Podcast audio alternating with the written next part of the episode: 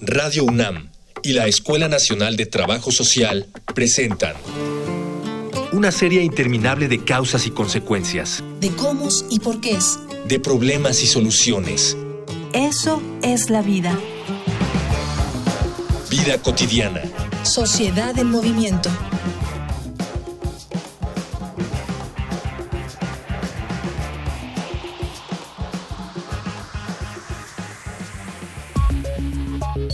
Cuando hablamos de las lenguas indígenas, nuestro imaginario colectivo arroja nombres como el zapoteco, mixteco, mazateco o el mije.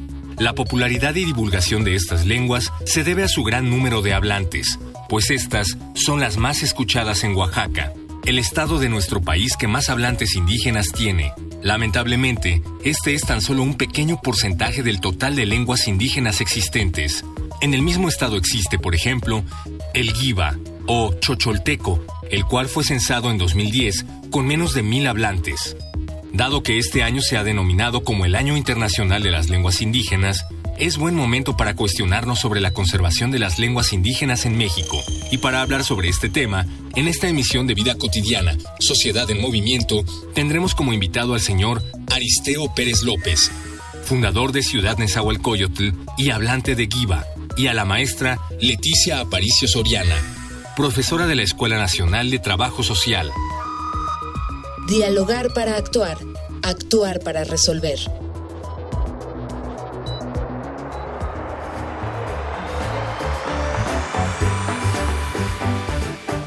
¿Qué tal? Soy Ángeles Casillas, me da mucho gusto saludarlos nuevamente. Una emisión más de nuestro programa Vida Cotidiana Sociedad en Movimiento. Ya lo saben, un programa de la Escuela Nacional de Trabajo Social y por supuesto estamos en Radio UNAM, aquí en cabina desde la colonia del Valle. Miren, ya hemos eh, em, abordado en otros, en otros programas el tema tan importante que nos convoca este año 2019 proclamado por la ONU como el Año Internacional de las Lenguas Indígenas. Y no queremos dejar pasar tampoco nuestro programa para seguir abonando, seguir incidiendo y platicando acerca de cómo podemos conservar las lenguas indígenas en México. Y en particular vamos a hablar hoy de una especial que se pronuncia Ingiva, lengua Ingiva. Esta lengua que proviene del estado de Oaxaca, pero que lamentablemente ya es una de las que menos hablantes tiene. Y ahora vamos a invitar a alguien que nos va a dar su testimonio. Podríamos decir que es de los últimos pobladores que habitaron Oaxaca y que hablan esta lengua. Antes les quiero comentar que tenemos diferentes formas de comunicación. Por favor, escuchemos. Facebook, Escuela Nacional de Trabajo Social, ENTS, UNAM. Twitter, arroba comunica, ENTS. Instagram, comunicación ENTS. Ya regresamos de los medios de contacto. Vamos a platicar hoy con don Aristeo Pérez. Don, Aristeo, de verdad es un gusto tenerlo aquí en cabina. Bienvenido. Muchas gracias. Pues a mí también me da mucho gusto, porque llegar a estas partes donde se da a conocer el testimonio de nuestras luchas, de nuestra lengua principalmente, es algo que enaltece el corazón y que adorna nuestro país. Lo único que yo siempre he de pedir en plan de súplica, que las lenguas de México, o tal vez de todo el mundo, pero especialmente México, tienen un origen. Y ese origen no es el indígena. El, indigen, el indigenista o indigenista, nos lo aplicaron como apodo cuando nos invadieron los españoles. Ellos dicen que conquista, ¿no es cierto? Es una invasión sin, sin, sin valorar el ser humano. Y nos ultrajaron, nos robaron y nos dejaron la palabra indio. Yo quiero pedirle no solo a Radio UNAM, sino a todos los hablantes de sus lenguas originarias, que armemos un expediente y digámosle al Congreso de nuestro país que se debe reformar eh, la Constitución y evitar la palabra indígena. Todos tenemos un origen. Por ejemplo, Aristeo Pérez López, su origen es Ngiva. Ngiva. Y don Aristeo, Qué bueno que lo señala porque aquí también en cabina está la maestra Leticia Paricio. Ella es académica de la Escuela de Trabajo Social y especialista en estos temas. Y vamos a empezar, este, eh, maestra Leticia, entonces, lengua originaria. Sí, hay, eh, buenos días, gracias por la invitación. Hay diferentes, eh, digamos, consensos, por llamarlo así, que, que, indican, bueno, son lenguas mexicanas, lenguas originarias, eh, los académicos sobre todo este, han llegado a una especie de acuerdo en que dicen, bueno, vamos a utilizar la palabra indígena para redacción de documentos, para este pues, no es muy difícil mencionar los 64, 68 o casi 70 pueblos originarios en la redacción, por ejemplo, de un párrafo. Claro. Entonces dices, bueno, el Día Internacional de las Lenguas Ingiva, Maya, Náhuatl, eh, Ñusabi, Triqui, y hasta que completemos 68. Y al otro párrafo vamos y, y otra vez, ¿no? 60 y tantas.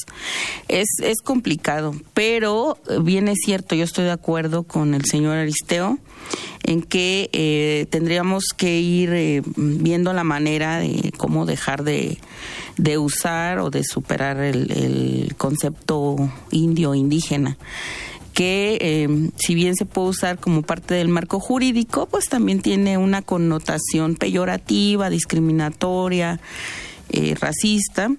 Y eh, sí, hay, hay solicitudes como la del señor Aristeo que se han abordado en discusiones y este justamente hay personas de los pueblos originarios que, que han solicitado no me llames indígena soy persona maya, ¿no? soy persona enguiva, soy persona nahua. Em, del pueblo tal, ¿no? Entonces, eh, pues es, es una cuestión que poco a poco hemos de ir eh, reconfigurando, replanteando como una categoría, como un concepto que debe caer, digamos, en desuso, pero traer nuevas formas ¿no? de, nombrarnos. Y me parece muy bien lenguas originarias. Y sí, poco a poco habremos de ir cambiando ¿no? este lenguaje, que finalmente eh, tiene que ver con una palabra que pudiera para algunas personas parecer discriminativa, para otras igual y no. Pero nos vamos a quedar con esto, lenguas originarias. Y fíjense, si hablamos del estado de Oaxaca, hay tantas lenguas originarias, zapoteco, mixteco, mazateco, pero Inguiva es una de las que están casi a punto de extinguirse. Y a mí me gustaría mucho aprovechar la presencia de don Aristeo aquí en cabina para que nos platique, don Aristeo, qué significa Ngiva. Es algo que es Ngui, algo que es por abajo, va super, superior a, a lo que está enterrado y sale a la flote. Ngiva. Y allí está. Ese es todo. Lo que significa la palabra Giba, que es algo que nada por abajo, porque los territorios de nuestros, nuestra región tienen muchas barrancas, tienen muchas joyas, tienen muchas joyas en terreno, joyas de otro, otro nombre grande no hay, pero en fin, ese es el, la palabra Giba. Giba. ¿En qué región de Oaxaca surge esta lengua originaria? ¿En qué región de Oaxaca surge esta lengua originaria? Esta lengua originaria en Giba está, se estima todo el territorio que corresponde al distrito de Coistlahuaca. Coistlahuaca está la parte norte de la capital del estado de, México, de Oaxaca y colinda precisamente con el estado de Puebla por este lado y del lado noreste, dijéramos, con el estado de Veracruz. Y entonces, pero allá es otra lengua. La parte central de donde se debe ejercer, aprender, cultivar y llevar en el alma hasta la muerte es el distrito de Coixtlahuaca y tres pueblos del distrito de Tepascolula. Pues cinco pueblos del distrito de Tepascolula. Allí es el territorio. Vamos a seguir platicando acerca de esto tan interesante que es dónde surge, en qué regiones todavía está presente Ngiva. Antes quiero invitarles, doctor y maestra, si me lo permiten, señor Aristeo. Vamos a una infografía social. Infografía social. En el mundo se hablan 7.000 idiomas y se calcula que existen alrededor de 370 millones de personas indígenas habitando comunidades en 90 países. Aunque alrededor del mundo existen 5.000 culturas tradicionales, 2.680 idiomas se encuentran en peligro de extinción. Para el 2019, proclamado como Año Internacional de las Lenguas Indígenas, se han establecido metas en cinco áreas clave. Aumento de la comprensión, la reconciliación y la cooperación internacional, creación de condiciones favorables para el intercambio de conocimientos y la difusión de buenas prácticas en relación con las lenguas indígenas, integración de las lenguas indígenas en el establecimiento de normas, empoderamiento a través de la creación de capacidad, crecimiento y desarrollo a través de la elaboración de nuevos conocimientos.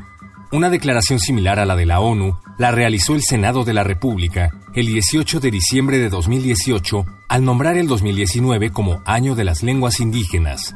El objetivo de esta conmemoración es concientizar sobre la grave pérdida de las lenguas indígenas y la necesidad apremiante de conservarlas, revitalizarlas, promoverlas y de adoptar medidas urgentes a nivel nacional en este sentido.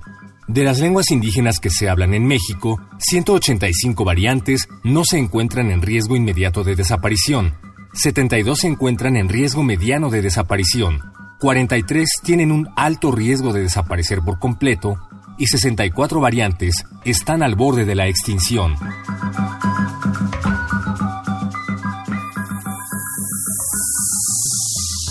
Regresamos de la, de la, infografía social, estamos platicando acerca de lenguas originarias y en particular estamos abordando los orígenes de Inguiba, en qué regiones de Oaxaca surgen y estamos con el...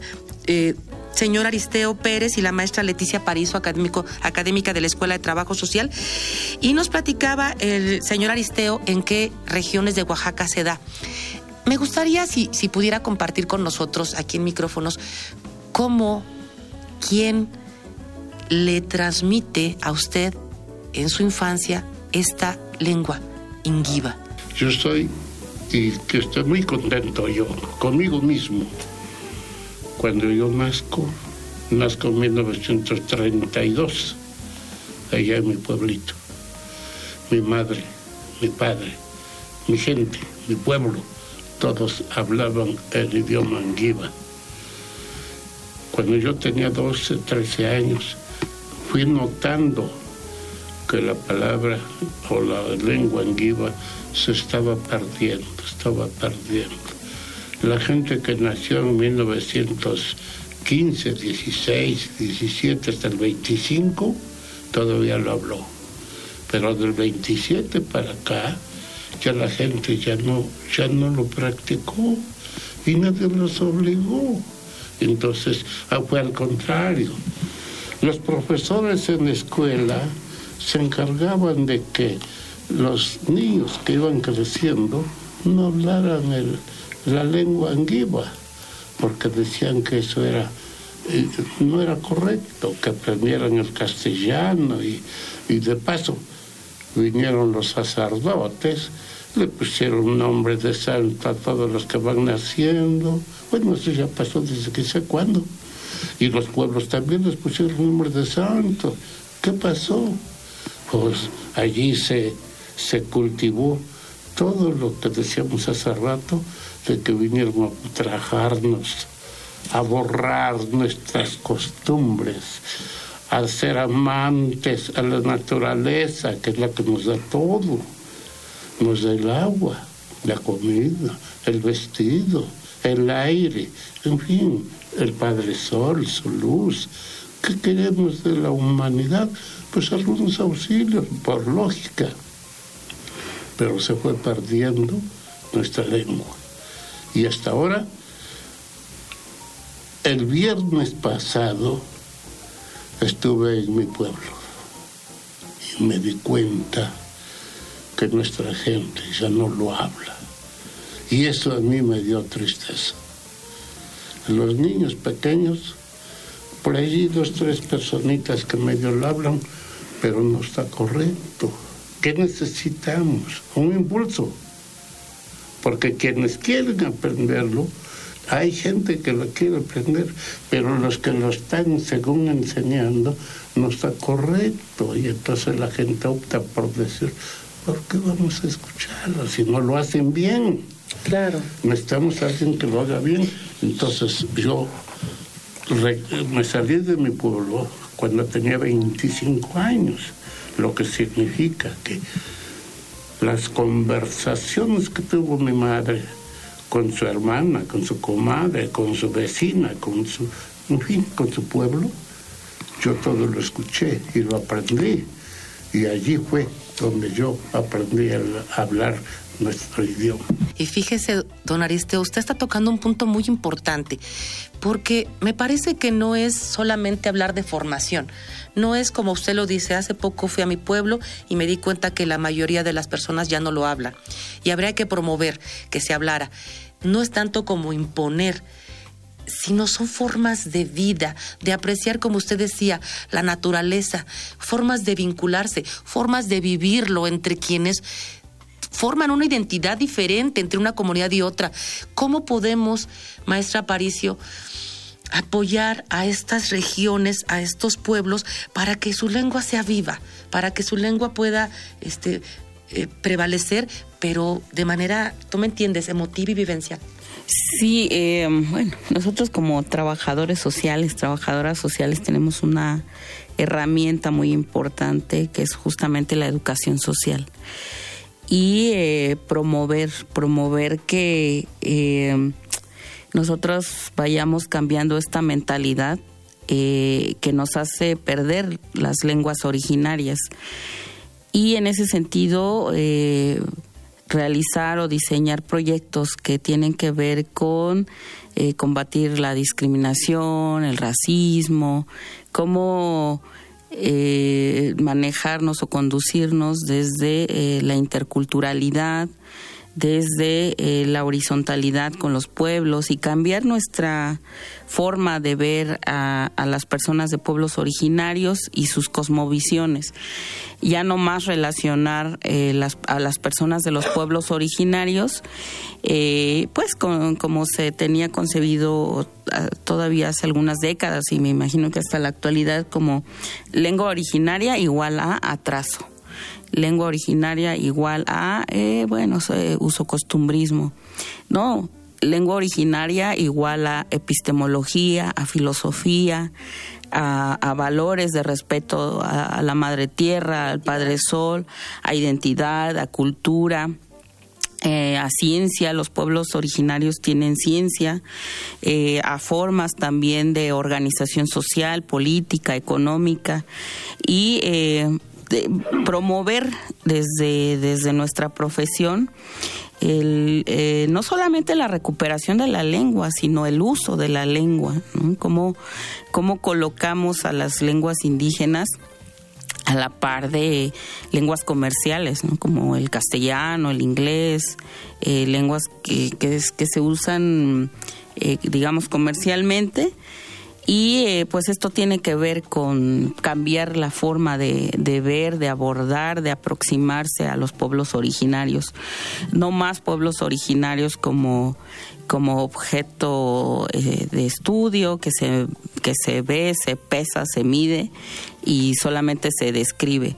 Eh, pueblos originarios, más bien personas con vida, personas con ideas, personas con las que uno, uno intercambia pueblos originarios que, que pueden construir política pública, política social, que pueden hablar de sus propias necesidades desde el uso de su propia voz, ¿no? Entonces, eh, pues esa, esa es una de las formas o algunas de las de los planteamientos desde nuestra profesión, desde trabajo social, para eh, recuperar y promover el uso de las lenguas de los pueblos originarios. Muchos retos, sí, desde una disciplina de lo social, pero también de la sinergia que se pueden generar con las instituciones, con las asociaciones civiles, con, con evidentemente con la participación de todas y todas. Antes les quiero comentar que tenemos diferentes formas de comunicación. Por favor, escuchemos. Facebook, Escuela Nacional de Trabajo Social, ENTS, UNAM. Twitter arroba comunica ENTS. Instagram comunicación ENTS. Estamos hablando de lenguas originarias y en particular de Ingiva, una lengua que está prácticamente ya en desuso. Nos platica acerca de dónde surge, de cómo es que se va apropiando de esto y que lamentablemente se está perdiendo. A mí me gustaría mucho, como decía la maestra Aparicio, esto se vive, te da identidad, te representa de manera singular a una región de otra. ¿Qué podríamos, don Aristeo, conocer nosotros acerca de por qué es tan bonito para usted Ingiva?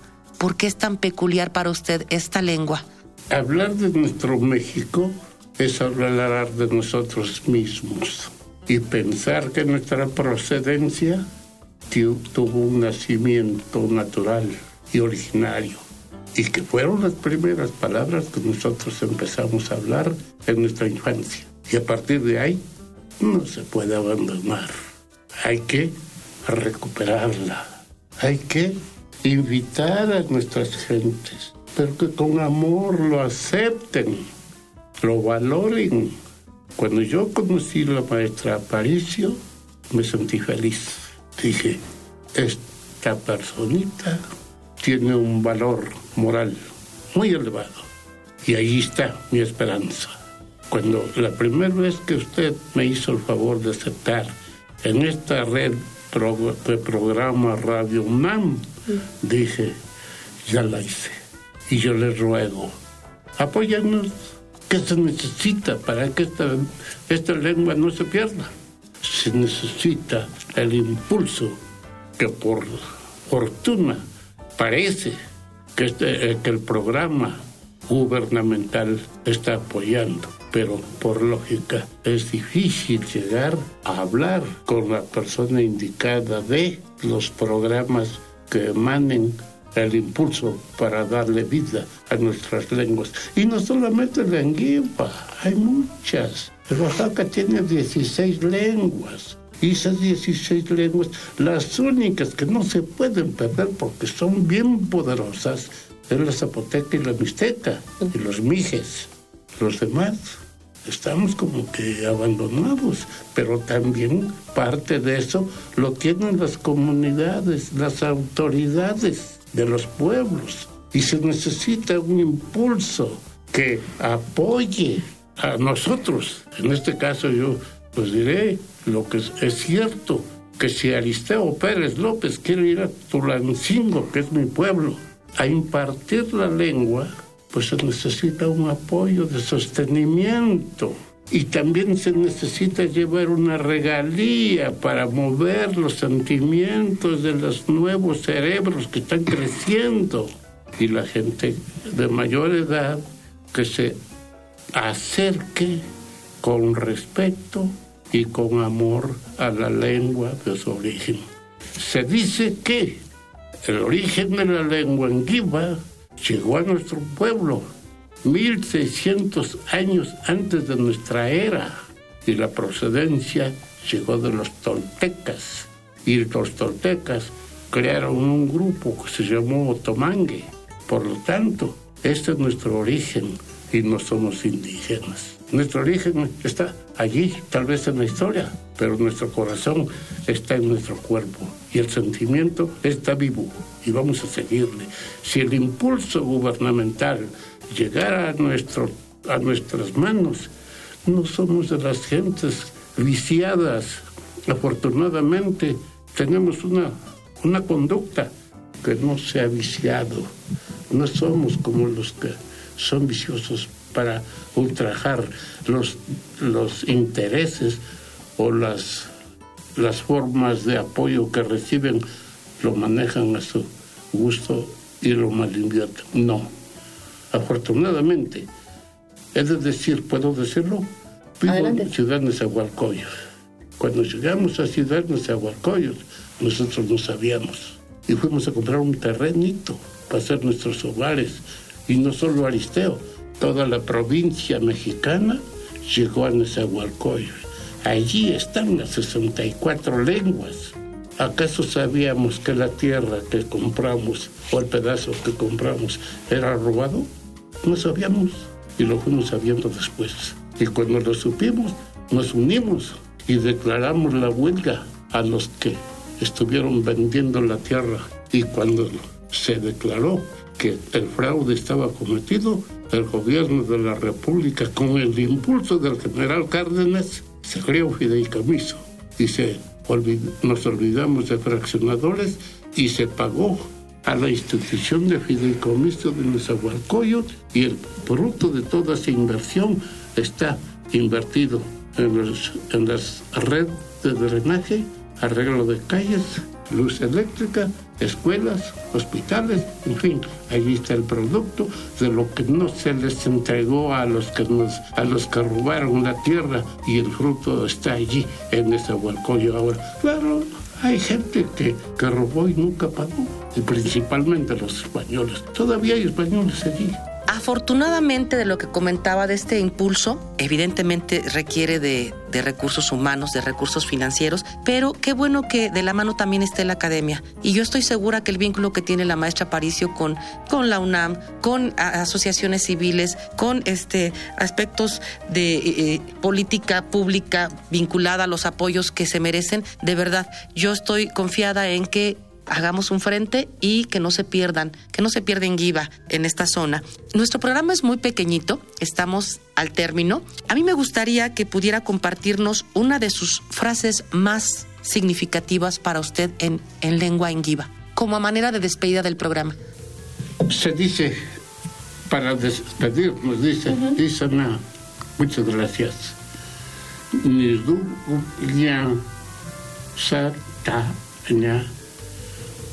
Muchas gracias que escuchó mis palabras. Isanesa Shadeni, muchas gracias a nuestro pueblo. Dumbesdu Girisafra, Tititraya, ya Sangibani. Dice, muchas gracias a nuestro pueblo y haremos un trabajo para que no se pierda nuestro idioma. Y con esa, con esa hermosa, hermosa traducción que nos acaba de hacer don Aristeo, hagamos que no se pierdan estas lenguas. Agradezco muchísimo, maestra, que hayas estado con nosotros, maestra Paricio de la Escuela de Trabajo Social.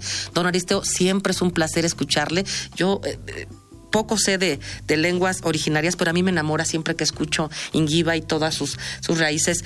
No me resta más que agradecer a quien hace posible este programa, nuestro productor Miguel Alvarado, en la postproducción Luis Tula, en la información Cindy Pérez, Jorge Herrera. Hoy nos acompañó Marijó González en los controles y por supuesto a todas y todos los que hacen posible este programa. Yo confío en que podamos coincidir el siguiente viernes. Soy Ángeles Casillas. Tengan una muy bonita tarde. Vida Cotidiana es una coproducción entre Radio UNAM y la Escuela Nacional de Trabajo Social.